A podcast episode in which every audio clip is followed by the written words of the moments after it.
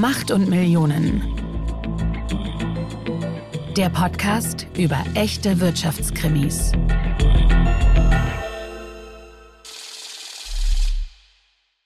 Hallo und herzlich willkommen zu Macht und Millionen, dem True Crime und Investigativ-Podcast von Business Insider. Ich bin euer Host, Kajan Öskens, Chefredakteur von Business Insider und wir beginnen heute mit einem Gruß ins ferne Indonesien. Dort hat uns nämlich am Wochenende Samuel eine ganz tolle Nachricht geschickt. Ich bin ja immer wieder erstaunt darüber, wo wir überall gehört werden. Und Samuel, der ist in Hamburg aufgewachsen, ist dann ausgewandert nach Indonesien als Architekt und er hört uns immer morgens beim Schwimmen. Also ganz toller Gruß nach Indonesien. Und ja, wir haben uns auch etwas ausgedacht. Und zwar, wir freuen uns ja immer so über dieses Feedback und auch den Input von euch, der immer wieder zu unseren Folgen kommt, auch mit Hinweisen zu neuen Fällen. Und deswegen gibt es heute am Ende dieser Folge eine ganz tolle Ankündigung. Da müsst ihr dranbleiben, die verraten wir jetzt noch nicht, aber ihr bleibt ja sowieso dran. So, heute geht es um eine Folge, die haben sich ganz viele von euch gewünscht und die ist dann auch natürlich durch den Tod von Wolfgang Schäuble uns nochmal alle in Erinnerung gerufen worden und zwar die CDU-Parteispendenaffäre. Und ich habe dazu einen Gast im Studio. Das ist Lars Petersen, Politik- und Investigativchef von Business Insider. Hallo Lars. Hallo Kajan. Ja, Lars, wir rollen heute wirklich einen ganz spannenden Fall auf. Da geht es wirklich um alles. Es geht um Millionen Bargeld im Koffer. Es geht um schwarze Kassen. Es geht um Schmiergeldzahlungen von einem Waffenlobbyisten. Die CDU-Parteispendenaffäre, die hat wirklich die CDU in ihre wirklich schwerste Krise gestürzt und da ist vieles kaputt gegangen damals. Auch der Glaube an die saubere Bundesrepublik, die wurde dann teilweise als Bananenrepublik tituliert und ja, und natürlich ist auch vieles kaputt gegangen in der Partei. Die Männerfreundschaft zwischen Wolfgang Schäuble und Helmut Kohl ist da zusammengebrochen und es war auch das Ende der Ära von Helmut Kohl. Bis damals stand die Partei in grenzenloser Loyalität Kohl gegenüber und bis dahin galt der Kanzler als unantastbar. Heute wissen wir, Kohl geht nicht nur als Kanzler der Einheit in die Geschichtsbücher ein, sondern auch als derjenige, der die Hintergründe über den größten Spendenskandal der Nachkriegsgeschichte mit ins Grab nahm. Diese Spendenaffäre hat sehr viel in Deutschland verändert. Viele würden sogar sagen, ohne sie wäre Angela Merkel wohl nie Kanzlerin geworden. Und die ganz entscheidende Figur spielt dabei Helmut Kohl. Und deswegen, Lars, wollen wir uns erstmal so ein bisschen der Figur, dem Phänomen Helmut Kohl nähern. In wenigen Stunden wird ein Traum Wirklichkeit. Nach über 40 bitteren Jahren der Teilung ist Deutschland, unser Vaterland, wieder vereint. Für mich ist dieser Augenblick einer der glücklichsten in meinem Leben. Deutschland zusammenzuführen, in jeder Hinsicht, geistig, kulturell, wirtschaftlich, sozial, das ist die Aufgabe der kommenden Jahre.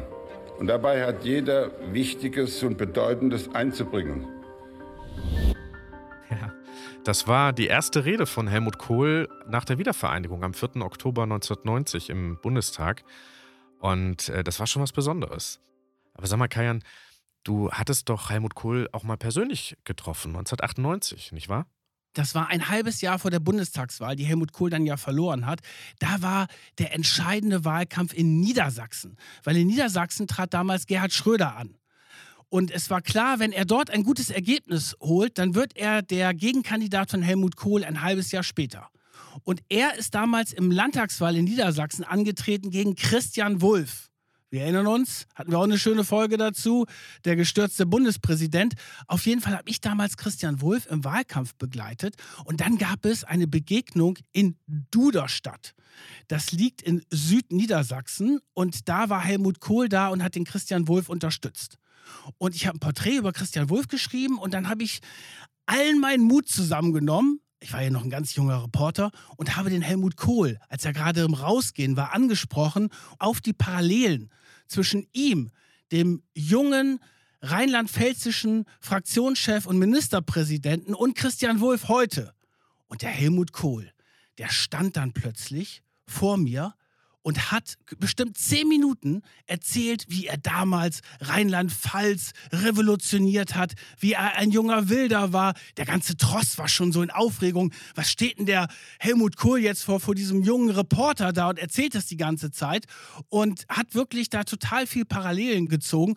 Und ich muss sagen, und so geht es ja vielen, die Helmut Kohl begegnet sind, ich war schon beeindruckt. Alleine schon von diesem Körper der vor dir stand. Der war ja groß, ne? Ja, der war nicht nur groß, ja. der war ja auch so, der hatte so eine, ja, schon so eine Ausstrahlung. Und der hat es dann auch so geschafft, mich in dem Moment, ich bin jetzt kein großer Helmut Kohl-Fan, aber der hat es geschafft, mich in dem Moment für sich einzunehmen. Auch so dieses Nahbare. Und ich glaube, das ist ja auch etwas, was ihn ja auch von diesem Regierungsstil ausgemacht hat. Mhm. Naja, klar. Ich meine, äh, Helmut Kohl war natürlich gerade auch in der Anfangsphase war er eigentlich derjenige, der sozusagen als Modernisierer der CDU galt, bodenständig, ähm, einer von uns. Äh, die ganze Sprache, die er ja auch gesprochen hat, die war ja wirklich ganz anders als das, was man ja vorher hatte. Deswegen haben ja ganz viele Menschen auch eine, un, also eine immense Hoffnung eigentlich auch mit ihm verbunden, dass er jetzt quasi eine neue, ein neues Zeitalter in der Bundesrepublik äh, einläutet. Ja, der war ja der junge Wilde damals in den 60er Jahren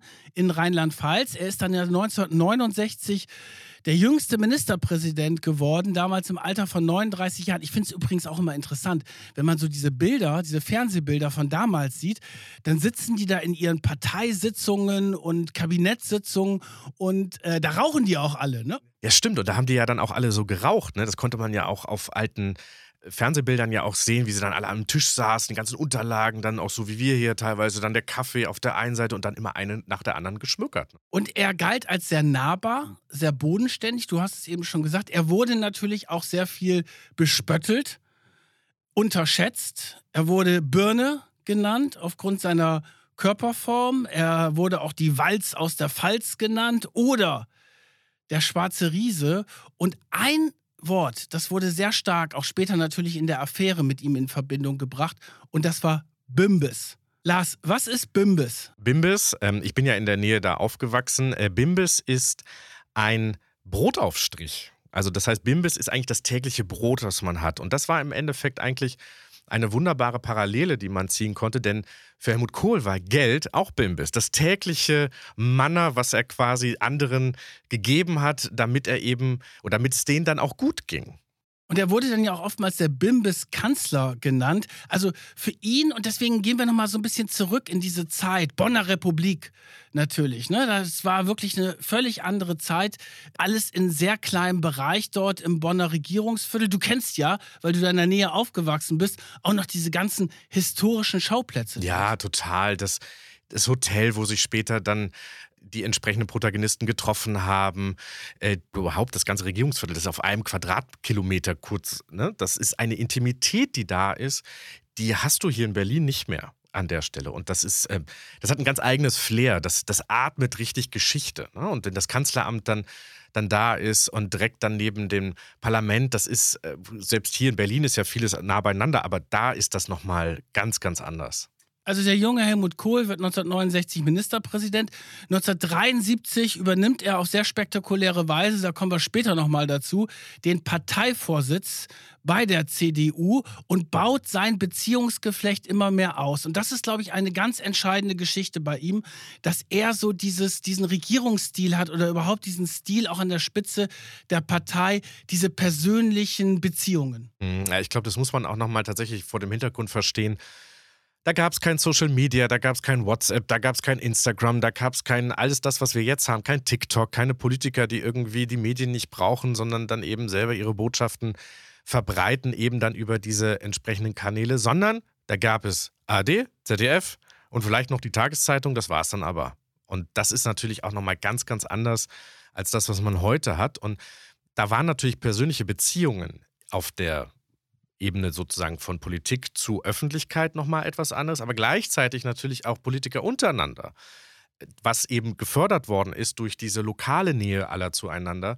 Und äh, das war natürlich die Riesenstärke von Helmut Kohl, persönliche Beziehungen aufzubauen und jedem, wie er dir auch da, äh, als du ihn interviewt hast, das Gefühl zu geben, die ganze Welt um einen herum steht still und er redet nur mit dir. Ja, ich glaube, das ist schon etwas Besonderes. Und du hattest natürlich damals auch, du hast es eben schon angesprochen, von der Medienlandschaft, die war anders, aber die Parteienlandschaft war auch anders, weil als Helmut Kohl groß geworden ist, an die Macht gekommen ist in den 70er Jahren, da gab es halt nur drei Parteien. Das war die Union, das war die SPD und das war die FDP. Die Grünen sind ja erst später dazu gekommen. Und es war natürlich damals auch in dieser ganzen Zeit ein sehr starkes Freund-Feind denken. Ne? Helmut Kohl hat immer gesagt, gegen die Sozen. Ne? Das war natürlich so ein Kampfbegriff. Und ähm, er hatte auch so ein bisschen diesen Regierungsstil, wir gegen die. Hm.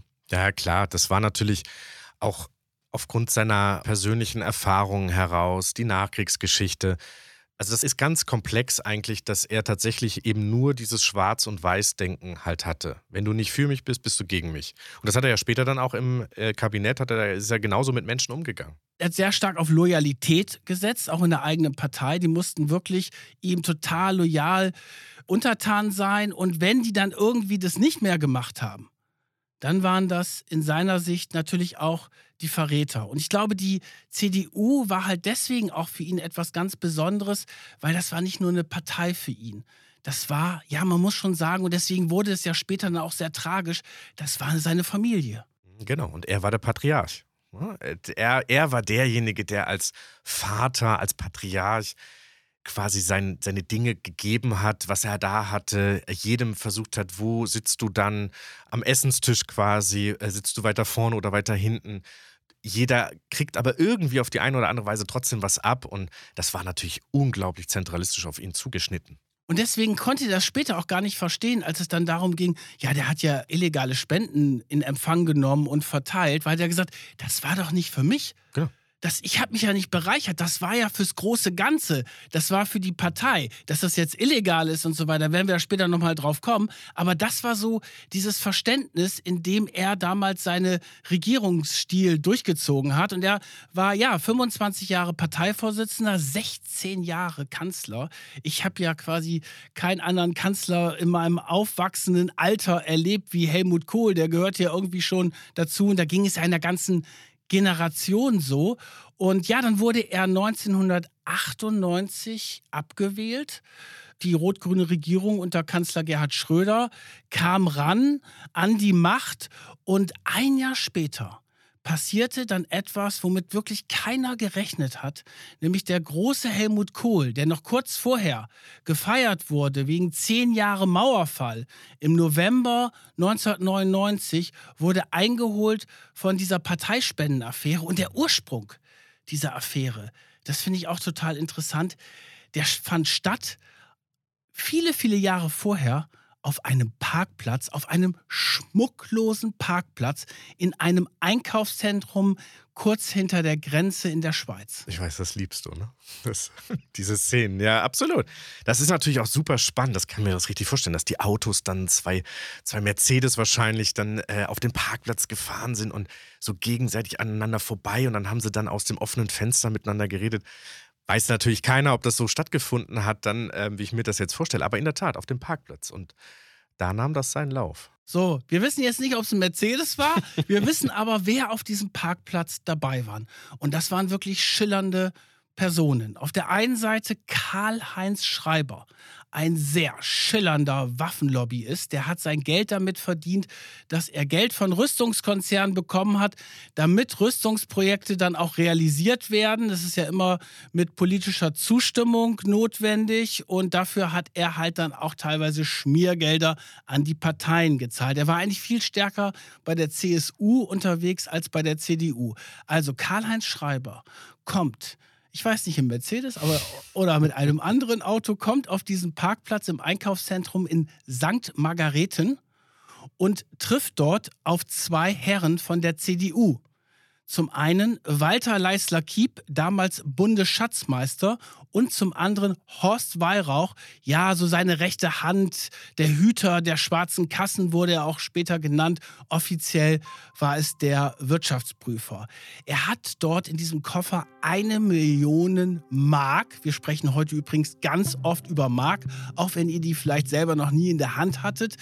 Er hat diesen Koffer an Kiep und Weihrauch übergeben. So, dann gingen einige Jahre ins Land und es kam dann zu Ermittlungen gegen Karl-Heinz Schreiber im Zusammenhang mit Schmiergeldzahlungen und Steuerhinterziehung. Und da gab es irgendwann Ende der 90er Jahre eine Razzia bei Schreiber. Es hat sich wirklich über Jahre hingezogen und da stießen sie plötzlich auf seine Unterlagen, Tischkalender, Notizen und so weiter. Und da tauchte immer ein Walter auf.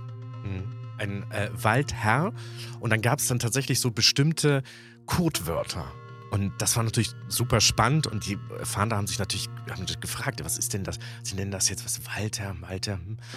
Und hatten natürlich überhaupt erstmal gar keinen Anhaltspunkt dafür. Und ähm, so wie wir das ja dann auch manchmal machen, Plausibilität, haben sie dann mal geschaut, naja, wer könnte das denn sein? Weil, zum Beispiel bei Walter, sind sie dann auch darauf gestoßen, dass Walter dem Terminkalender auch Walter hat Geburtstag. Und da haben sie dann mal geguckt, wer ist denn Walter, wer könnte es denn sein? Und dann sind sie auf Walter Leisler Kiep gekommen. Dann dachten sie, okay, der hat die Millionen bekommen und der hat sich das in die eigene Tasche gesteckt. Und dann gab es Ermittlungen gegen Walter Leisler Kiep und am 4. November 1999, es hat also wirklich acht Jahre gedauert, stand dann plötzlich Barbara Pöschel, die aufrechte Staatsanwältin von der Staatsanwaltschaft Augsburg, vor dem Haus von Walter Leisler Kiep im noblen Kronberg im Taunus, hat geklingelt in der Tasche hatte sie einen Haftbefehl gegen Walter Leisler-Kiep wegen Steuerhinterziehung, weil sie ja dachte, der hat dieses Schmiergeld angenommen, selber eingesteckt und nicht versteuert. Und was passierte, als sie geklingelt hat? Und der war nicht da. Der war einfach nicht da. Keiner hat die Tür aufgemacht. Und dann waren natürlich alle irritiert und sagten, was? Wie? Wo? Wo ist denn? Und es ist ja jetzt nicht so wie heute, dann kann man mal eine WhatsApp schreiben, Mensch, irgendwie, äh, hör mal, da steht gerade die Staatsanwaltschaft vor deiner Tür. Komm doch mal. Das gab es ja alles nicht, denn Walter Leisler-Kiep war zu der Zeit bei einer Buchpräsentation ganz woanders und hat tatsächlich dann am Ende aus dem Fernsehen erfahren, dass er äh, gerade gesucht worden ist. So, und diese Sequenz aus der Tagesschau vom 4. November 1999, die haben wir euch jetzt mitgebracht. Hier ist das erste deutsche Fernsehen mit der Tagesschau.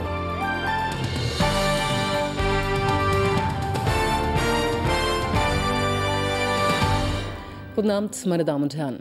Der frühere CDU-Schatzmeister Walter Leisler-Kiep wird nach Informationen des Bayerischen Rundfunks durch das Amtsgericht Augsburg mit Haftbefehl gesucht. Bei den Vorwürfen geht es offenbar um Steuerhinterziehung im Zusammenhang mit der Affäre um den bayerischen Waffenhändler Schreiber, der kürzlich in Kanada festgenommen worden war. Hier wohnt der Mann, der im Fahndungscomputer der Polizei ausgeschrieben ist. Aber er ist nicht zu Hause, auch nicht für die Polizei, die ihn im Auftrag der Staatsanwaltschaft Augsburg festnehmen soll. So, also weiter Leisler Kiep kriegt dann irgendwie mit, dass gegen ihn ein Haftbefehl besteht. Und am nächsten Tag geht er von sich aus zur Staatsanwaltschaft, tritt er auf, wird befragt und er räumt dann ein, ja, ich habe diese eine Million bekommen aber die war nicht für mich. Nein, die war für die Partei, für meine Partei, für die CDU. Das hat Rums gemacht aber wahnsinnig rums ja. gemacht. Weil das war natürlich dann der Ausgangspunkt für diese ganze Affäre. Die Staatsanwälte sind auch dann, ich war ja nicht dabei, aber die sind wahrscheinlich auch umgekippt, als sie das dann gehört haben, weil sie sind ja von einem ganz anderen Verdacht ausgegangen. Und dann hat er auch eingeräumt, wer dabei war auf diesem Parkplatz, nämlich Horst Weihrauch. Und was machen die Staatsanwälte? Als nächstes fahren sie zu dem Wirtschaftsprüfer Horst Weihrauch in Frankfurt, konfrontieren ihn mit den Vorwürfen von Kiep und er räumt auch ein, dass er bei dieser Geldübergabe dabei war. Sie befragen ihn und dann führt er sie nach einigen Stunden in den Keller seines Hauses.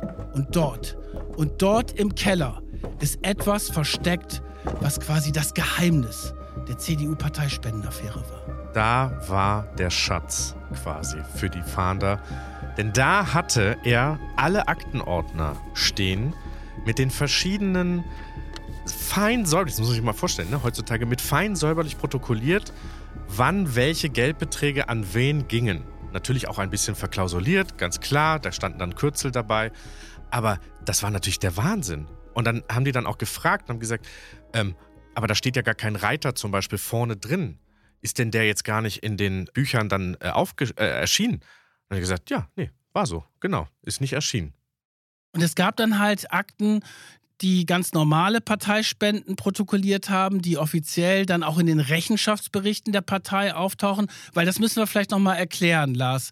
Äh, es ist ja so, wenn Firmen oder wenn Privatpersonen spenden, dann müssen ja diese Spenden aufgeführt werden in Rechenschaftsberichten. Genau, also das war ja etwas, was es auch schon damals gab. Ähm, die Väter des Grundgesetzes hatten auch fest verankert, dass, auch eine Lehre aus der Zeit des Nationalsozialismus, dass die Parteien Rechenschaft darüber abgeben müssen, woher sie das Geld haben, mit denen sie arbeiten. Und gehen wir jetzt mal von heute aus. Heute wäre es tatsächlich so, dass man Beträge bis zu 10.000 Euro nicht auftauchen lassen muss per Namen, aber alles, was über 10.000 Euro geht an Spende, ist etwas, was in den Rechenschaftsberichten eingehen muss, wo auch der Name des Spenders drinsteht. Und Ab 50.000 Euro wird dann sogar dem Präsidium des Deutschen Bundestages das mitgeteilt und das wird sogar ad hoc veröffentlicht. So das sind ist, die Regeln jetzt. Das ist alles ein bisschen verschärft worden, das galt aber zum Teil damals auch schon. Ja. Und dann gab es halt einen Ordner mit Zahlungen, die nicht im Rechenschaftsbericht aufgetaucht sind. Und dann gab es auch Schweizer Konten, Geheimkonten, die da aufgetaucht sind und wo dann auch Kürzel drin standen, an wen dann Gelder gegangen sind. Unter anderem tauchte dann auch das Kürzel auf PV. Oh ja.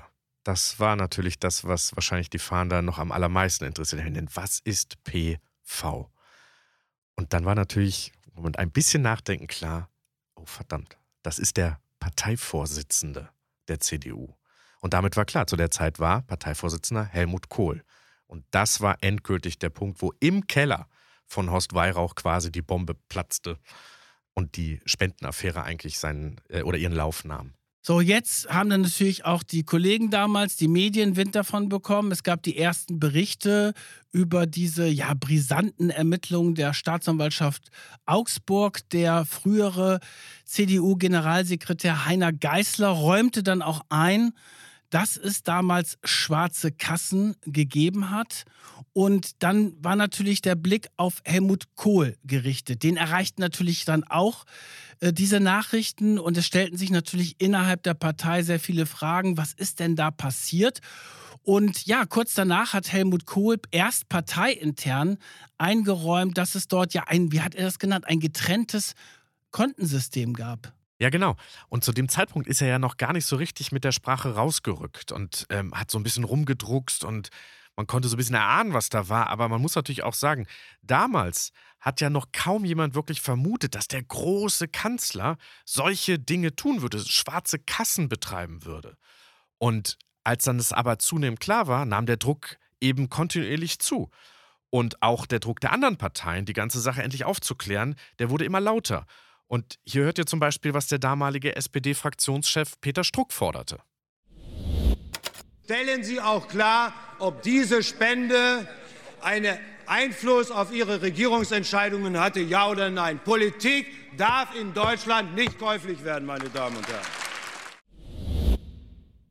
Es war der Druck aus der eigenen Partei, es war der Druck von den Medien, von der Öffentlichkeit, von den anderen Parteien. Also wir müssen uns das jetzt mal vorstellen. Das war wirklich damals, haben sich ja jeden Tag die Medien überschlagen, weil das konnte man sich ja gar nicht vorstellen. Der noch vor kurzer Zeit gefeierte Kanzler der Einheit gibt zu, dass es ein ja illegales Parteiensystem, ein Kontosystem, schwarze Kassen gegeben hat. Und da gab es natürlich einen riesen Aufruhr. Ich kann mich noch daran erinnern, es gab damals eine Umfrage unter den Deutschen. Das war im Dezember 1999. Da haben 86 Prozent der Deutschen gesagt, ja, ihrer Meinung nach ist Politik käuflich. Also da tauchte natürlich die Frage auf, was ist da passiert? Sind wir jetzt hier plötzlich in einer Bananenrepublik? Und der Druck auf Helmut Kohl in dieser Phase, der ist natürlich enorm gestiegen. Und Helmut Kohl musste dann natürlich irgendwie reagieren und er hat sich dann ja dafür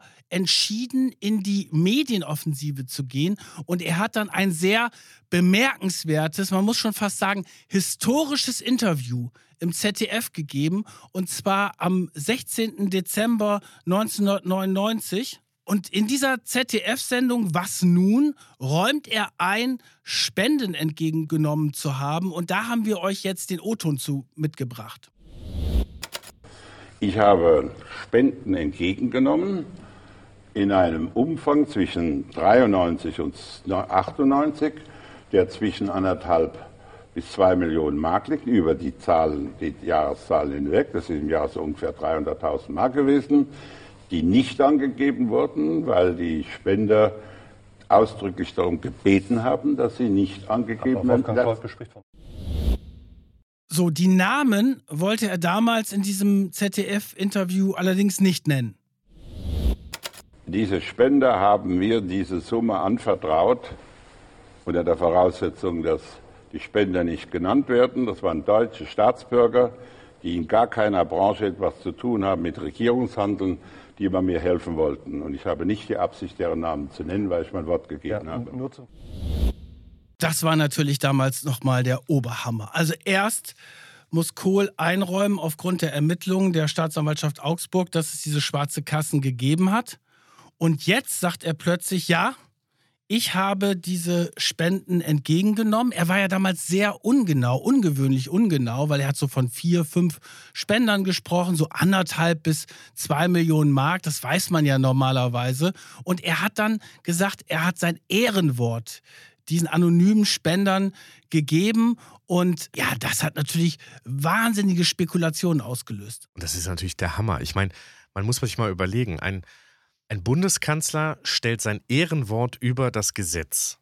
Das ist etwas, was äh, heute immer noch sozusagen schon heftig wäre, aber das war damals natürlich auch in einer ganz anderen Zeit noch einmal etwas, was äh, tatsächlich für Aufruhr innerparteilich, aber auch in der Öffentlichkeit gesorgt hat. Und das muss man vor allen Dingen auch deshalb nochmal wieder kurz zurückgehen dazu. Helmut Kohl war ja für viele Menschen einfach jemand, der für Werte stand allein schon wegen seiner körperlichen Konstitution war er natürlich ein Fels in der Brandung für viele in Zeiten kalter Krieg, Studentenunruhen, später dann wirtschaftlich durchaus ja dann auch in den späteren Zeiten dann auch nicht mehr so alles optimal. Und dieser Mann, der sozusagen eine Institution war, dem man, dem man sozusagen geglaubt hat, was auch immer er gesagt hat, sagt auf einmal, das Gesetz interessiert mich nicht. Ich habe denen gesagt, sie können mich finanziell unterstützen und ich gebe mein Ehrenwort und völlig wurscht, wer hier was sagt. Das ist natürlich der Hammer. Ja, und das war natürlich eine Flucht nach vorn und es gab ja dann sehr viele Spekulationen darüber, wer steckt dahinter. Es wurden einige Namen genannt, zum Beispiel der Medienmogul Leo Kirch, ein sehr enger Freund von Kohl, oder der Siemens-Konzern wurde auch genannt, weil kurz danach auch eine Schmiergeldaffäre bei Siemens hochgeploppt ist. Die haben aber alle dementiert.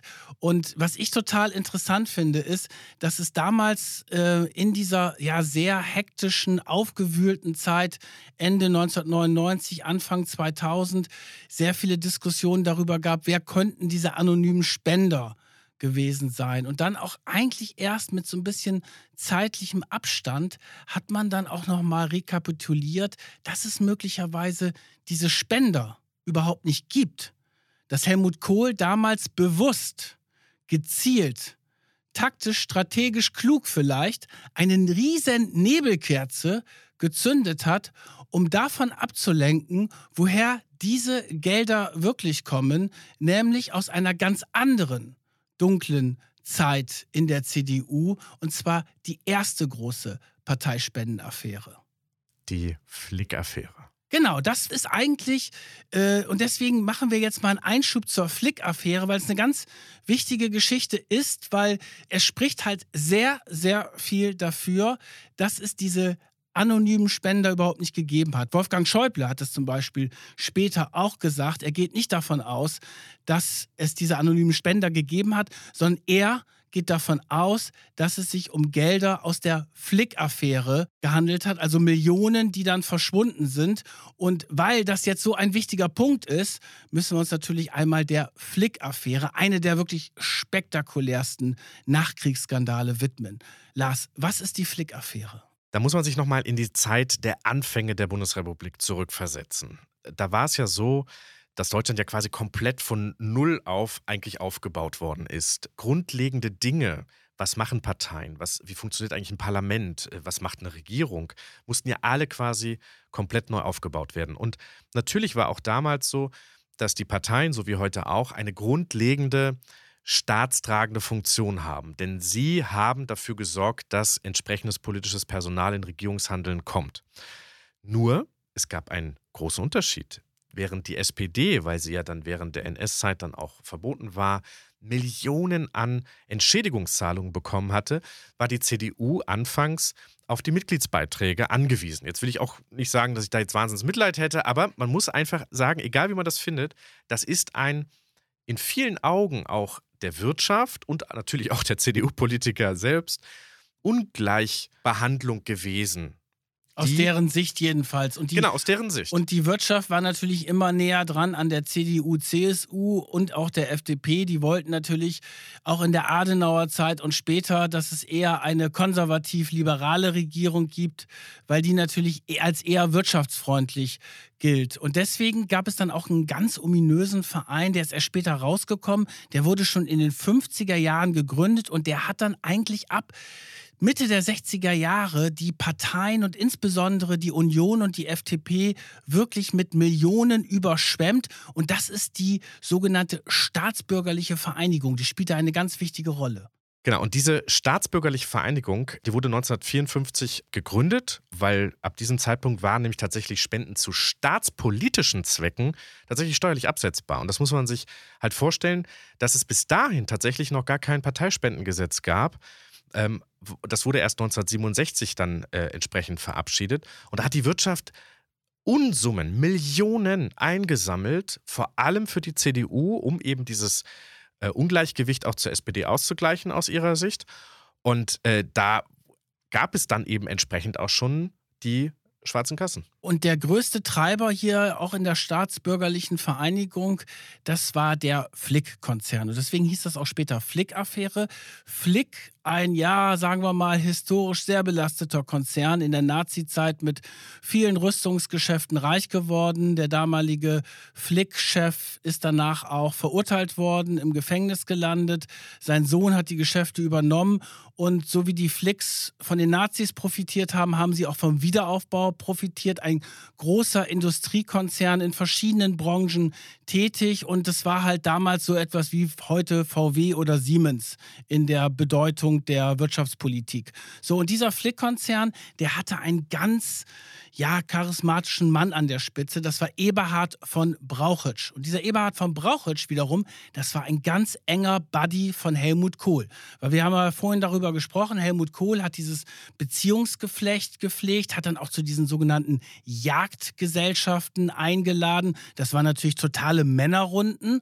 Und dann ging es ja darum, und das finde ich jetzt total spannend, 1973, wir haben ja vorhin schon gesagt, da ist Helmut Kohl an die Macht gekommen, auch mit Hilfe von Eberhard von Brauchitsch. Eberhard von Brauchitsch hat immer gesagt, ja, der Flick-Konzern hat diese Millionen, es waren über 20 Millionen in diesen Jahren an die Parteien gespendet. Das war so eine Art Landschaftspflege. Aber sie wollten auch unbedingt Helmut Kohl an der Macht haben. Und dann ist Rainer Barzel 1973 ja unter Druck geraten, parteiintern, musste als Fraktionschef zurücktreten und dann hat Helmut Kohl auch versucht, ihn als Parteichef abzusägen. Das ist ihm dann auch gelungen und im Hintergrund hat Eberhard von Brauchitsch die Strippen gezogen, weil es ging natürlich darum, Rainer Barzel, wenn er zurücktritt, dann fällt er ja womöglich ins Bodenlose ja, dann wird er ein sozialer Fall. So haben sie das ja damals tatsächlich genannt. Und damit das nicht passiert, haben sich dann von Brauchitsch und Kurt Biedenkopf, damals noch kein CDU-Politiker, sondern Mitglied in der zentralen Geschäftsführung von Henkel, ein anderes großes Unternehmen, haben sich da zusammengetan und haben einen äh, Briefwechsel äh, ausgetauscht. Und der ist auch bis heute überliefert. Und da haben die dann von der Aktion Kohl geschrieben, wo sie dann gesagt haben, na ja, wir bräuchten sozusagen eine Wachablösung, der Barzel sei nicht mehr fähig zu führen, der Kohl könnte das aber so toll, man sollte eine Anwaltskanzlei als Parteispenden-Sammelbecken dann auch gründen und äh, dann könnte man ja eigentlich das Geld tatsächlich dann in Richtung Kohl transferieren. Und dann haben sie den Barzel äh, über die Jahre, bis es aufgeflogen ist, 1980, fast 1,7 Millionen Mark gezahlt. Das waren immer so 250.000 Mark, die getarnt über eine Frankfurter Anwaltskanzlei an Barzel geflossen sind. Barzel hat immer gesagt, nee, das hätte er so bekommen und hat da auch nichts zu gesagt. Er musste dann später auch von seinen Ämtern zurücktreten. Aber die innere Wahrheit sieht so aus, als wenn der Flick-Konzern den Barzel weggekauft hat, damit Kohl Parteichef wird. So finde ich das ehrlich gesagt auch. Also politische Landschaftspflege klingt ja immer so schön passiv. So, als wenn man ein bisschen hier, ein bisschen da. Und dann wächst das so von sich aus. Die haben da im Prinzip, so sieht es aus, haben da einfach einen Spitzenpolitiker damals einfach weggekauft, rausgekauft aus dem Amt, um einfach einen genehmen Politiker, für sie genehmen Politiker einfach reinzusetzen. Und wir haben uns ja im Vorgespräch mal überlegt, um das so ein bisschen nach heute zu Oh ja. transferieren, was das eigentlich heute bedeuten würde. Es ist natürlich jetzt rein spekulativ, aber um euch das mal zu verdeutlichen, was das für eine Dimension wäre. Also in der CDU haben wir als CDU-Chef Friedrich Merz und einer seiner größten Widersacher ist Hendrik Wüst, der Ministerpräsident von NRW. Und das wäre so, als wenn der Wüst sich zusammentun würde mit, sagen wir mal, Siemens und Rheinmetall und die würden dann dem Friedrich Merz so ein unmoralisches Angebot machen. Genau. Und dann hätten die dann im Zweifelsfall gesagt, zum Beispiel Henrik Wüst, ähm, äh, der muss das ja dann werden. Und äh, das ist ja, wenn du das heutzutage äh, so passieren würde, das wäre das wär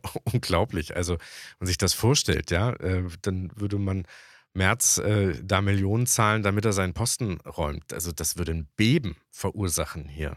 Und das Ganze ist dann rausgekommen Anfang der 80er Jahre. Da ist nämlich die Flick-Affäre hochgeploppt. Ungefähr so spektakulär wie da 1999 die Parteispendenaffäre. Aber ich fand das auch total interessant, wie diese Flick-Affäre ans Tageslicht gekommen ist. Ja, Auslöser war 1975 ein Aktiendeal.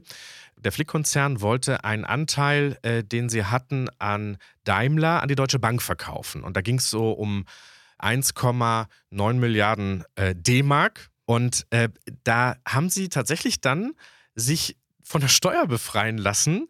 Fast eine Milliarde Mark. Also wirklich Summen ohne Ende.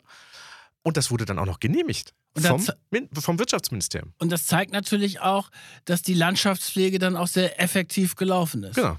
Ausreichend bewässert, lief dann wunderbar, alles wuchs so, wie sie das wollten. Aber sie hat nicht mit den harten Finanzfahndern gerechnet. Genau, sie hatten nicht mit Klaus Förster aus St. Augustin gerechnet. St. Augustin auch wiederum in der Nähe von mir, wo ich aufgewachsen bin, ähm, ungefähr 20 Minuten von Bonn entfernt. Ein doch recht unscheinbares kleines Nest. Ähm, und das Finanzamt, das ist in so einem Komplex, musst du dir vorstellen, da sind ganz viele so große Supermärkte, die Metro und so, eigentlich total hässlich aus meiner Sicht. Aber wie gesagt, wir haben da früher immer häufiger mal eingekauft. Vorsichtig, nicht, dass wir den Hörern aus St. Augustin hier zu Okay, nahe ich, treten. ich entschuldige mich nochmal bei allen St. Augustinern. Und dann hat eben dieser besagte Klaus Förster hat recherchiert. Warum? Weil es ging tatsächlich zu dem Zeitpunkt gar nicht um Flick, Deutsche Bank oder Daimler, sondern es ging um eine Steiler, Steiler, ich weiß gar nicht genau, wie man es ausspricht, Steiler Mission, also ein katholischer Orden. Denn der war eine gigantische Spendenwaschanlage. Also das eine riesige Dimension. Die haben nämlich ein ganz tolles, lukratives Geschäft gemacht. Da hat nämlich der Flick-Konzern im Endeffekt seine schwarzen Kassen geschaffen, indem er Zahlungen an die ja, katholischen Glaubensbrüder geschickt hat. Die haben denen dann Spendenquittungen ausgegeben und zwar über eine viel höhere Summe Das als die- Fünffache. das Fünffache. Die haben sogar noch einen Deal gemacht. Und so sind dann die schwarzen Kassen entstanden. Und diese ganze Melange aus, ja, schwieriger Deal mit Daimler und der Deutschen Bank, Steuererlass, dann der dubiose Deal mit den katholischen Freunden, der hat dann dafür gesorgt, dass die Finanzämter dort auf der Spur waren. Und dann haben sie irgendwann nämlich die Flick-Zentrale durchsucht. Also da kamen die Steuerfahnder und die Staatsanwälte an. Eberhard von Brauchitsch war erzürnt, dass die plötzlich da bei ihm ankommen und so weiter. Er hat doch die ganze Zeit die Landschaftspflege gemacht. Was sollen denn jetzt die Staatsanwälte dort? Egal, auf jeden Fall haben die dann dort ermittelt und sie sind dort auf diese ganzen Notizen gekommen, auf die Gelder, die an Barzel geflossen sind und es ist auch Helmut Kohl dort sehr stark aufgetaucht, weil das war ja so die Geschichte damals. Sie haben das alles aufgeschrieben. Und dann stand da wegen Kohl mit dem Datum 50.000 Mark, wegen Kohl 200.000 Mark, wegen Kohl insgesamt über 500.000 Mark. Und es stellte sich dann auch heraus, dass der von Brauchitsch Gelder direkt an Kohl gegeben hat, also diese illegalen Spenden, die nirgendwo im Rechenschaftsbericht aufgetaucht sind. Und die Büroleiterin von Helmut Kohl. Juliane Weber ist dann immer zum Flick-Konzern nach Düsseldorf rüber, war ja nicht weit von Bonn, und hat im Briefumschlag die Gelder abgeholt und ist dann wieder zurück zu Helmut Kohl gefahren. Also dieses System ist da über Jahre aufrechterhalten worden und es ist alles dann durch diese Ermittlungen rausgekommen. Anfang der 80er Jahre ist es hochgeploppt, übrigens kurz bevor Helmut Kohl dann 1982 Kanzler geworden ist das war natürlich ein Riesenskandal, weil da hat man natürlich gemerkt, okay, der Flick-Konzern, der hat hier wirklich Millionen ausgegeben, auch diese staatsbürgerliche Vereinigung. Der Flick-Konzern hat dann auch die Steuern für diesen riesen Aktiendeal vom Daimler-Paket nicht ähm, bezahlt. Es gab dann parlamentarische Untersuchungsausschüsse. Kohl war in der Regierung, war Kanzler, aber der wackelte total, weil damals hat nämlich eine Partei ihnen die Suppe vermiest, weil die Grünen plötzlich mit im Bundestag waren und die haben nicht mitgespielt, weil der Flick-Konzern hat ja auch an die SPD, muss man auch sagen, an die FDP und an die Union gespendet, an die Grünen logischerweise nicht. Und die Grünen waren dann vor allen Dingen sehr stark in der Aufklärung drin. Helmut Kohl ist in dieser Phase total unter Druck geraten. Der stand am Rande, ja, des Untergangs, muss man schon fast sagen. Und es haben dann, das hat sich dann im Nachhinein herausgestellt, so haben sie es jedenfalls behauptet, mehrere Leute aus der CDU für Kohl gelogen, das haben sie jedenfalls so gesagt, damit Helmut Kohl als Kanzler über diese Flick-Affäre nicht stürzt. Das wäre ja auch der Hammer gewesen. Da haben sie sich quasi die Industrie jahrelang abgerackert einen Haufen Kohle bezahlt, dann ist der Mann im Amt und soll dann irgendwie möglicherweise zwei, drei Jahre später schon wieder gehen müssen, weil das, was ja in deren Augen völlig normal war, weil es ging ja um Deutschland, sie haben ja gar nichts Böses gemacht, dann sozusagen plötzlich verteufelt worden ist durch eine Partei, die sowieso so ganz komisch ist in ihren Augen. Joschka Fischer noch, Otto Schilly, damals ja noch bei den Grünen, gar nicht mhm. bei der SPD. Die haben ja sozusagen die Bonner Republik aufgemischt. Da kann man sich noch erinnern, an, äh, das habe ich tatsächlich mir sogar damals dann auch noch angeguckt, ähm, dass man die Debatten dann im Parlament dann auch nochmal ansehen konnte. Das war ja noch turbulent, das war ja nochmal eine ganz andere Debatte und Diskussionskultur dazu. Also es sind dann etliche Politiker zurückgetreten in der Flick-Affäre, unter anderem Otto Graf Lambsdorff, der damalige FDP-Wirtschaftsminister. Helmut Kohl hat es überstanden. Es musste übrigens, das finde ich auch interessant, obwohl es wirklich einer der größten Nachkriegsskandale war, keiner musste ins Gefängnis. Eberhard von Brauchitsch hat eine Bewährungsstrafe bekommen, alle anderen sind auch mit Bewährungsstrafen davongekommen. Kohl wackelte gewaltig, ist aber dann doch nicht gestürzt. So, und in so einer Phase wenn du wirklich mit einem dunkel, dunkel blauen Auge in so einer Parteispendenaffäre davonkommst, würde ich jetzt, Lars, würde ich auf die Idee kommen, okay, das mit den schwarzen Kassen, das lassen wir jetzt mal lieber. Ja, ist vielleicht besser, ne? Also wäre vielleicht sinnvoll gewesen, aber nicht Helmut Kohl, weil Helmut Kohl hat ja sozusagen nicht selber sich bereichert an dem Geld, sondern hat ja etwas für Deutschland gemacht und der hat einfach ungeniert weitergemacht. Es gab dann einen neuen Hüter der schwarzen Kassen, Horst Weihrauch, der dann ja auch das Geld in Empfang genommen hat äh, von Karl-Heinz Schreiber, dieser Frankfurter Wirtschaftsprüfer. Der hat dann, ist dann immer wieder rübergefahren. Das ist alles nachweisbar aufgrund seiner Reisekostenabrechnung bei der CDU. ist immer wieder rübergefahren in die Schweiz. Die deutsche Bürokratie hat da den Fahrern sehr geholfen. Die haben dann die Gelder so ein bisschen rumtransferiert von Schweizer Konten in eine Liechtensteiner Stiftung namens Norfolk. Und äh, aber im Grunde ist das System weitergegangen. Helmut Kohl, das müssen wir auch nochmal sagen, wirklich, er hat sich ja nie bereichert, aber er hat natürlich ja so nach Gusto regiert. Ne? Also wenn dann so ein Landesverband angekommen ist und hat gesagt, oh, ist jetzt schwierig mit unserem Wahlkampf und dann hat der Patriarch, der Übervater Helmut gesagt, kein Problem, hier ist noch mal was für euch. Oder es gab diese wunderbare Szene äh, 1987 Bundestagswahlkampf. Äh, Helmut Kohl damals echt nicht im besten Licht. Die hatten große Probleme in der CDU, gab es sehr viel Gegenwind und dann hatten sie so den großen Wahlkampfauftakt in Dortmund in der Westfalenhalle und wirklich da sollten Tausende hinströmen und sie hörten dann schon aus den einzelnen Kreisverbänden, nee, da kommt eigentlich überhaupt gar keiner hin. Und dann hat Helmut Kohl gesagt, okay, da müssen wir jetzt was machen und müssen richtig Geld investieren. Und dann haben die, glaube ich, Busse engagiert und die Leute richtig hergekarrt. In Zügen haben die, die, die haben Sonderzüge angemietet, die haben fast 350 Busse angeht. Da muss man sich mal überlegen, was das vor allen Dingen alles kostet. Nur um am Ende Helmut Kohl das entsprechende Publikum äh, zu präsentieren und zu zeigen. Und dann sieht man ja dann in diesen alten äh, Aufnahmen dann noch, wie er dann durch die Menschenmenge geht. Alle fassen ihn an, der Übervater, der Kohl. Und der reißt das noch am Ende wieder rum, das Ruder. Also die Stimmung war ja schon nicht gerade besonders doll bei ihm, aber der reißt das nochmal rum wieder. Auch mit solchen Dingen. Und das war natürlich der Punkt. Er hat das Geld nicht für sich benommen, er hat das für Briefaktionen genommen. Wenn Mitglieds äh, Landesverbände entsprechend irgendwelche Wahlkampfveranstaltungen machen mussten. Äh, eben sowas wie mit diesen Bussen, das natürlich schon äh, ziemlich krass ist. Weil am Ende muss man halt immer sagen, der reguläre Haushalt, den jede Partei auch bis heute immer noch beschließt, gab halt nicht so viel her, wie er oder andere dann entsprechend auch gebraucht hätten, eben um an der Macht zu bleiben. So, der Kreis der Mitwisser in der CDU, der war halt sehr klein. Und das hat Helmut Kohl auch über die ganzen Jahre gerettet.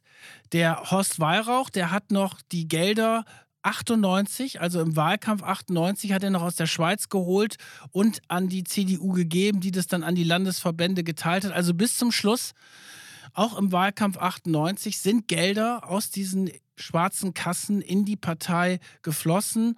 Und das Ganze ist aber dann erst ein Jahr später rausgekommen durch diese Ermittlungen, die wir vorhin geschildert haben, gegen Karl-Heinz Schreiber, gegen Walter Leisler-Kiep, der das dann eingeräumt hat. Und jetzt kommen wir wieder zurück. Jetzt kommen wir wieder zurück mitten in diesen spektakulären Machtkampf im Dezember, Januar 1999, 2000. Also Helmut Kohl behauptet in diesem TV-Interview, es seien anonyme Spender. Wir haben jetzt sehr viele Indizien dargelegt, warum es eigentlich nicht so war. Weil übrigens, ah, das fällt mir ein, das ist auch noch ein ganz wichtiger Punkt, von dieser staatsbürgerlichen Vereinigung, als die liquidiert worden ist, da sind Millionen Beiträge verschwunden. Und deswegen ist die Vermutung natürlich naheliegend, dass diese Gelder dort reingesickert sind in die CDU. Bewiesen ist es bisher noch nicht. Also, Helmut Kohl sagt, es gibt die anonymen Spender, jetzt natürlich der Druck aus der Partei. Der Parteivorsitzende ist dann Wolfgang Schäuble, sein Kronprinz, die Generalsekretärin damals Angela Merkel. Die beiden versuchen quasi aus Kohl rauszupressen, wer diese anonymen Spender sind. Aber Kohl sagt, ich habe mein Ehrenwort gegeben, ich sag nichts. Genau. Und dann passiert das, was wahrscheinlich auch Helmut Kohl als Patriarch der CDU-Familie so überhaupt nicht damit gerechnet hat, ist, dass ausgerechnet seine Familie sich gegen den großen Patriarchen wendet. Das ist Verrat. Das ist Verrat an ihm, an dem Kanzler der Einheit, an dem Mann, der 16 Jahre lang die Bundesrepublik durch alle Höhen und Tiefen begleitet hat, der die Studentenproteste, die Wirtschaftskrisen alle durchmanövriert hat, die verrät ihn. Oh, das hört sich jetzt an, als wenn du großer Helmut Kohl-Fan wärst. nein, nein. Nein, aber das ist ja seine Sichtweise. Das, ja, ist, ja das, das ist ja das Interessante. Und auf der anderen Seite steht Wolfgang Schäuble, der ja quasi die ganze Zeit mit ihm auch aufgestiegen ist, von ihm profitiert hat, der ihn ja noch versucht hatte, im Frühjahr 98 dazu zu überreden, dass er nicht als Spitzenkandidat antritt, sondern an ihn übergibt, was Kohl dann aber abgelehnt hat. So, und diejenige, die aber dort am eifrigsten ist und natürlich am wenigsten Verbindung eigentlich zu Kohl hat, also die haben nicht so viel Zeit verbracht wie zum Beispiel Wolfgang Schäuble und Helmut Kohl, also es war nicht so eine enge Beziehung. Diejenige, die jetzt zum neuen Star in der CDU wird, das ist Angela Merkel und die verfasst Ende Dezember, am 22. Dezember 1999 ist es dann erschienen, einen offenen Brief in der FAZ und dort, ja, ruft sie mehr oder weniger charmant, nicht charmant zum Sturz von Helmut Kohl auf. Wahrscheinlich auch tatsächlich aus ihrer Sicht auch total das einzig Richtige, was sie machen konnten. Denn die CDU hatte natürlich auch nach dem Machtwechsel 98 zu Rot-Grün, hatte natürlich ein großes Problem. Und so haben sie auch immer argumentiert. Wenn Helmut Kohl nicht dazu beiträgt, das Problem aufzuklären, dann hat die Partei insgesamt ein großes Problem. Und die Partei geht natürlich über alles in der Lesart. Und damals sind ja noch weitere Sachen aufgetaucht. Das wollen wir jetzt hier nur einmal ganz kurz anreißen, weil der Horst Weihrauch, der war auch der Finanzberater der hessischen CDU. Und da sind auch wirklich ganz schlimme Sachen passiert, muss man wirklich im Nachhinein sagen, weil dort auch schwarze Kassen entdeckt worden sind. Und was ich besonders schäbig, muss ich sagen, wirklich besonders schäbig finde, ist, dass um die Gelder irgendwie als neutral und sauber zu deklarieren, hat man gesagt, das seien Vermächtnisse von jüdischen Immigranten gewesen. Das waren natürlich glatte Lügen und das ist wirklich unterste Schublade. Na, absolut, absolut. Und auch äh, das führte natürlich am Ende zu Rücktritten, zu politische Aufarbeitung und so weiter zu Recht. Also das war wirklich echt heftig. Das war jetzt nur ein kleiner Sidekick bei der Hessen-CDU. Das war wirklich schon ein Skandal im Skandal. Auf jeden Fall ist es so, dass Angela Merkel das vorangetrieben hat. Und äh, sie stand natürlich auch noch viel stärker für diese Glaubwürdigkeit des Neuanfangs. Und Helmut Kohl wurde dann unter Druck gesetzt. Aber vorher, bevor Helmut Kohl dann auch seine Konsequenzen gezogen hat, musste ein anderer Mann gehen. Und zwar Wolfgang Schäuble. Und das war natürlich dann, muss man wirklich sagen, eine historische Chance für Angela Merkel. Die hat ja eh mit diesem offenen Brief in der FAZ sich schon an die Spitze der Aufklärung gestellt. Und ihre Wale da oben, das war natürlich Wolfgang Schäuble. Und Wolfgang Schäuble ist dann, ja, musste dann zurücktreten wegen Verwicklungen mit Karl-Heinz Schreiber. Im Prinzip hat eigentlich Angela Merkel das gemacht, in ihrer Außendarstellung, was Helmut Kohl viele, viele Jahrzehnte vorher auch gemacht hat. Sie gab sich als Modernisiererin der CDU, als jemand, der sozusagen für Aufklärung, für das Neue stand. Nur wie gesagt, Wolfgang Schäuble war natürlich einer, der tatsächlich doch durchaus dann am Ende noch einräumen musste. Er war auch verstrickt, denn er hatte 100.000 D-Mark von Karl-Heinz Schreiber angenommen, einen Briefumschlag. Ja, ganz krass. Da gab es am 21. September 1994 so ein Spendenessen im Bonner Hotel Königshof. Das kennst du ja auch. Sehr schön übrigens. Ja, sehr schön gelegen. Gegenüber ist ein Park direkt am Rhein. Traumhaft schön. So, Wolfgang Schäuble wird diesen Abend nicht mehr in so schöne Erinnerungen haben, weil am Tag darauf tauchte plötzlich Karl-Heinz Schreiber in seinem Büro auf und übergab ihm 100.000 Mark in Bar. Schäuble hat das dann weitergegeben, so hat er es gesagt, an die damalige Schatzmeisterin Baumeister. Er hat sich in Widersprüche verwickelt. Und diese 100.000 Mark, die er von dem sagen wir mal, schmierigen Schreiber in Empfang genommen hat, die sind auch gar nicht im Rechenschaftsbericht aufgetaucht. Und das war natürlich ein riesen politischer Fehler. Und äh, deswegen hat Schäuble dann auch die Konsequenzen gezogen und er ist dann am 16. Februar 2000 zurückgetreten und hat dann auf einer Bundespressekonferenz seinen Rücktritt bekannt gegeben und das hier gesagt. Ich kann diesem Neuanfang am besten dadurch dienen, dass ich nicht mehr für das Amt des Vorsitzenden kandidiere. In der Konsequenz dieser Entscheidung werde ich auch auf dem Parteitag im April zur Wiederwahl als Parteivorsitzender nicht zur Verfügung stehen. So, jetzt war natürlich der Weg frei für Angela Merkel. Und das ist schon bemerkenswert. Ohne dieses, ja, die CDU war ja damals vor allen Dingen so ein Kanzlerwahlverein und auch so ein Männerverein und sie kam als Frau aus dem Osten.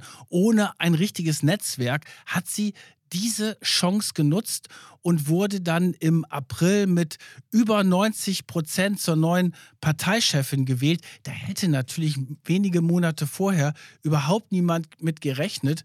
Und wir haben euch einen O-Ton mitgebracht von der Rede von Angela Merkel damals auf dem Parteitag. Wir alle wissen, dass es für ihn nicht leicht ist, das erste Mal seit 1951 nicht an einem Parteitag teilzunehmen. Wir wissen, dass auch ihm die letzten Wochen und Monate zugesetzt haben, auch wenn genauso klar ist, dass es um der Glaubwürdigkeit der Partei willen keine Alternative zu unserem Kurs der Aufklärung gegeben hat und gibt. Das ist schon heftig. Ja, schon heftig, dass sie da den Kohl nochmal mit eingebaut hat. Man kann es auch als sehr geschickt empfinden. Klar, sie hat sich natürlich maximal distanziert und wie gesagt, sie hat das genau das gleiche gemacht, was Kohl damals gemacht hat. Sie hat sozusagen den Gegenkurs zum bestehenden Establishment quasi aufgebaut, hat damit natürlich für einen Neuanfang äh, stand sie dann da und hat natürlich entsprechend dann auch äh, die Stimmen hinter sich versammelt. Denn eins ist ganz klar, in dieser ganzen Politik, die Partei geht über alles. Ja, und die Partei war natürlich für Helmut Kohl, haben wir schon gesagt, die Familie. Und er wurde dann unter Druck gesetzt, den Ehrenvorsitz, den er hatte, abzugeben. Und ihm wurde sogar ein Ultimatum gestellt, was er natürlich als Riesenverrat gesehen hat. Aber er hat den Ehrenvorsitz dann selber abgegeben. Und damit hat sich natürlich die CDU ein großes Stück von Helmut Kohl, von dieser Ära emanzipiert. Ja, und dann hat Helmut Kohl das gemacht, was er gut kann, nämlich Spenden sammeln. Genau. Das konnte, er, das konnte er in der Tat gut. Und dann hat er natürlich gesagt, naja, hm, blöd, weil der Bundestag hat natürlich, nachdem das alles bekannt war, hat er sozusagen Zahlungen. Jede Partei, die bei einer Wahl antritt, kriegt sozusagen gemäß ihres Stimmenanteils aus dem Staatssäckel quasi wieder Geld zurück. Hat diese Zahlung eingefroren. Und das tat auch der CDU damals schon sehr stark weh. Und dann hat Helmut Kohl gesagt: Ja, gut, um diesen Schaden zu minimieren, sammle ich dann die Spenden. Und hat tatsächlich einige Millionen zusammengekriegt. Ja, da haben dann Leute wie Uschi Glas und Heiner Lauterbach gespendet. Leo Kirch, der Medienmogul, mit einer deutlich größeren Summe. Helmut Kohl hat selber auch erheblich was beigetragen. Und ja, die Staatsanwaltschaft Bonn hat dann wenige Monate später das Ermittlungsverfahren gegen ihn eingestellt, gegen eine Geldauflage von 300.000 Mark. Ich finde übrigens echt interessant, wenn du dir beide Parteispendenaffären, die ja wirklich, das haben wir jetzt ja auch aufgezeigt, in einem ja schon sehr starken Zusammenhang stehen. Wenn du dir diese beiden Affären anschaust, dann ist keiner, obwohl es wirklich mit die größten Affären in Deutschland waren, ist keiner im Gefängnis gelandet. Ja. Und das ist eigentlich, finde ich, fast schon noch schlimmer als das, was eigentlich tatsächlich rein technisch passiert ist, sozusagen. Weil Sowas untergräbt natürlich maximal den Glauben in die Institutionen, in das ganze System, dass gerade in die Rechtsstaatlichkeit, dass das funktioniert. Und wenn da natürlich bei solchen Sachen keiner zur Rechenschaft gezogen wird, dann hast du natürlich ein immenses Glaubwürdigkeitsproblem als Politik. Und das hätte man eigentlich sehen müssen, dass das nicht geht. Und Berichte von den Steuerfahndern, von den Staatsanwälten, die haben ja damals auch gesagt, dass auch Druck auf sie ausgeübt worden ist. Dann ist der eine auf einmal plötzlich irgendwo in Köln äh, wiedergefunden worden, in irgendeiner Abteilung in der Staatsanwaltschaft. Das heißt, sowas geht natürlich gar nicht. Stimmt, die Ermittlungen sind immer wieder erheblich behindert worden damals. Es ist immerhin dann das Parteiengesetz nochmal verschärft worden. Aber Lars, wie schätzt du das ein? Ist für dich Helmut Kohl eher der Kanzler der Einheit oder der Kanzler der schwarzen Kassen? Also für mich bleibt er trotzdem der Kanzler der Einheit, wobei ich jetzt das andere aber nicht ausblenden würde und auch es für richtig halte, dass bei einer Würdigung einer Person tatsächlich alle Facetten, gerade wenn sie vor allem auch noch so groß sind oder so stark sind, in dem Leben äh, der Person, dass die entsprechend alle auch auf den Tisch kommen. Also ich finde, es reicht halt nicht von einer Person als Lichtgestalt zu sprechen, ohne auch auf andere Dinge zu kommen, die die Person macht. Und das ist hier auch. Klar ist er, hat er eine historische Chance genutzt, ist sozusagen, wie andere das formuliert haben, mit dem Kopfsprung in die deutsche Einheit dann rein. Und ehrlicherweise, das hat auch für mich als äh, persönlich natürlich auch einen immensen persönlichen ja, Konsequenz oder Folge gehabt, weil ich bin ja tatsächlich äh, in Westdeutschland aufgewachsen, aber meine Familie war in Ostdeutschland. So, das heißt, die Wiedervereinigung war dadurch möglich. Ich habe meine Oma und meinen Opa wieder ganz normal sehen können, was es nicht gab. Dann musste man dann irgendwie mit dem Auto da bestimmte Trassen durchfahren. So. Furchtbar. Und die habe ich dann wieder gesehen. Und das ist schon etwas, wo man sagen kann, ich glaube, ohne Helmut Kohl, ohne diese Zeit da drumherum, ohne die, das Bauchgefühl des Pfälzers, da wäre das nicht machbar gewesen. Insofern glaube ich schon, dass es wichtig ist, aber das andere darf man nicht vergessen. Ja, das, du hast ja eben schon das Stichwort Lichtgestalt äh, angesprochen. Ich habe auch äh, gedacht, es gibt so ein paar Parallelen zwischen Helmut Kohl und Franz Beckenbauer, weil beide haben irgendwie ganz viel für dieses Land geleistet. Der eine war Kanzler der Einheit, hat Europa zusammengebracht und äh, hat Europa auch befriedet, ein Stück natürlich, ein großes Stück, hat den Kalten Krieg beendet und hat dann die Schattenseiten erlebt. Und ja, und der andere, der hat uns die Weltmeisterschaft 1974, 1990 äh, gebracht, der hat uns das Sommermärchen 2006 gebracht. Und dann kam auch die Schattenseiten hoch. Und äh, ich habe mir jetzt übrigens fast alle Franz Beckenbauer-Dokus angeguckt, weil ich natürlich auch ein groß, großer Fußballbegeisterter Mensch bin. Und ich finde es halt auch so. Auf der einen Seite hat er sich sehr verdient gemacht, hat große, große Leistungen gebracht. Aber ich finde auch bei allem darf man nicht die Schattenseiten ausblenden. Mhm. Das glaube ich. Und ähm, das ist ja aber, glaube ich, so ein, so ein Hang, den man dann natürlich irgendwie automatisch dann hat, dass man Leute dann mit einem gewissen Abstand verklärt und so. Es ist auch okay, aber gerade deshalb ist es ja gut, dass wir auch darüber wieder reden. So, und jetzt kommt die entscheidende Frage, Lars. Ist so eine Parteispendenaffäre heute noch möglich? Nimmt die Wirtschaft möglicherweise auf anderen Wegen Einfluss auf die Politik? Wie schätzt du das ein? Ja und nein. Ist das nochmal möglich? Ja und nein. Ähm, auch keine schöne Antwort, aber ich glaube, nein, es ist nicht mehr in dieser Form möglich, dass da irgendeiner in seinem Keller irgendwelche Aktenordner mit Kürzeln aufschreibt, wen er gerade schmiert. Schade eigentlich so für uns als Investigativjournalisten. Total. Also wenn irgendjemand der Hörer nochmal eine Idee hat, wie man an so einen Keller kommt. Ist ja heutzutage auch nicht mehr so einfach, auch in der Firma wegen diesen ganzen Compliance-Geschichten so schwarze Kassen einzurichten. Total, das geht nicht. Ne? Geldwäschegesetz und was auch immer das da dagegen spricht.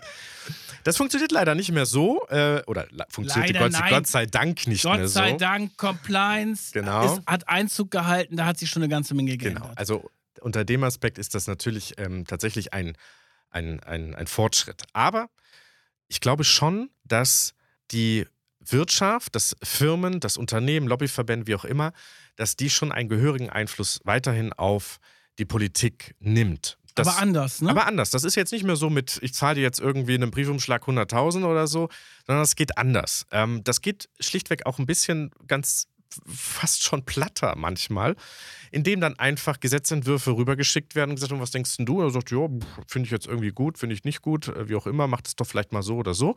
Du sprichst über die Lobbyisten. Und dann wird das gemacht, genau. Die Lobbyisten sind die Nachfolger von, von Brauchitsch und Co. Ja, gut, das werden die natürlich überhaupt nicht gerne hören, aber man muss natürlich ganz klar sagen, politische Landschaftspflege geschieht nach wie vor immer noch aus meiner Sicht. Denn wenn man sich zum Beispiel mal Cum-Ex, ihr hattet ja auch eine wunderbare Folge dazu, mhm. wenn man sich Cum-Ex anschaut, da sind die entsprechenden Bankengesetze maßgeblich mitgeschrieben worden. Da wurden ganze Passagen einfach eins zu eins, sogar mit den Kommafehlern übernommen und dann entsprechend ähm, umgesetzt worden. Von der Bankenlobby damals. Von der Bankenlobby, natürlich. Ähm, ich selber habe mal Listen gesehen in der EU, wo die Tabakindustrie, EU-Parlamentarier, alle, sind ja mehrere hundert Parlamentarier in einer Excel-Tabelle aufgelistet haben. Und dann musst du dir das so vorstellen, dann war dann immer wie ein Ampelsystem. Äh, grün war ansprechbar, äh, konnte man gut mit. Gelb war mh, hm, schwierig, eher zweiter Versuch, dritter Versuch. Und Rot war bloß nicht ansprechend, der will eh nichts mit uns zu tun haben. Und haben die jeden eingeteilt und haben natürlich systematisch so erkennen können, wen sie in ihrem Sinne natürlich ansprechen konnten, was umzusetzen. Und dann war natürlich auch das letzte Jahr, konnte man das auch wiederum gut sehen.